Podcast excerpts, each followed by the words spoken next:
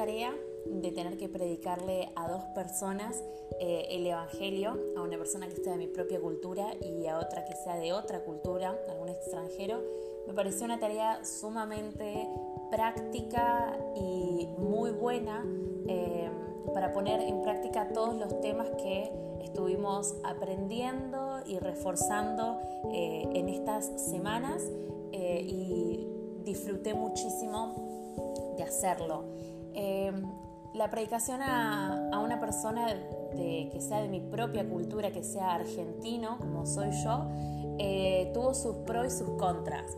Eh, el pro es que como compartimos el mismo contexto cultural, yo lo pude usar a favor para poder evangelizar, utilizar aspectos de política, de la dificultad económica que estamos atravesando hoy en día. Entonces, todo el contexto cultural lo pude utilizar en favor de compartir el Evangelio. Entendíamos los mismos términos. Y en eso también encontré como positivo el hecho de que teníamos o tenemos los mismos modismos lingüísticos.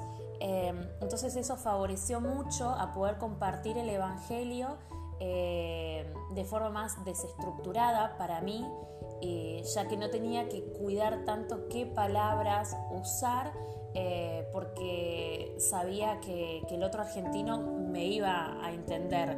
Utilizamos las mismas expresiones y tienen el mismo significado.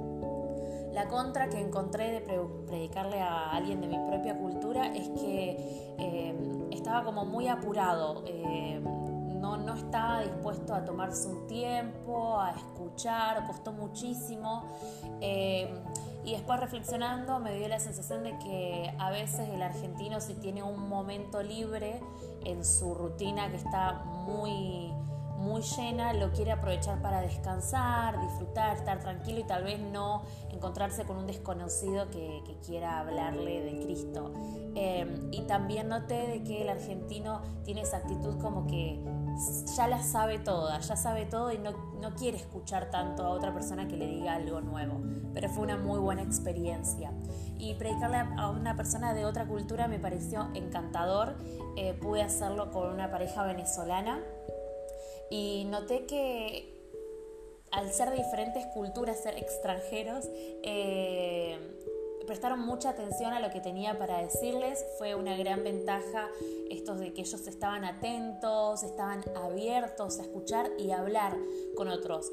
Em, eso fue un gran pro en la predicación y sentí como que ellos querían formar vínculos y estaban abiertos a hablar, relacionarse con otras personas. Es más, pude invitarlos a la iglesia y espero verlos pronto. Y sí, la única contra eh, en predicarle a una persona de otra cultura es que tuve que cuidar las palabras y las formas de expresar el Evangelio. Quizás a mí había cosas que me parecían bien o que yo entendía el significado, pero la otra persona no. Y tuve que tener cuidado en, la forma de, decir algunas palabras o algunas expresiones, ya que somos de diferentes culturas, tenemos modismos y significados diferentes en las palabras. Y otra contra es que yo no conocía la cosmovisión de la persona. Sé que está viviendo en Argentina a pesar de ser extranjero, eh, eran extranjeros, eh, pero no conocía su realidad eh, económica, social.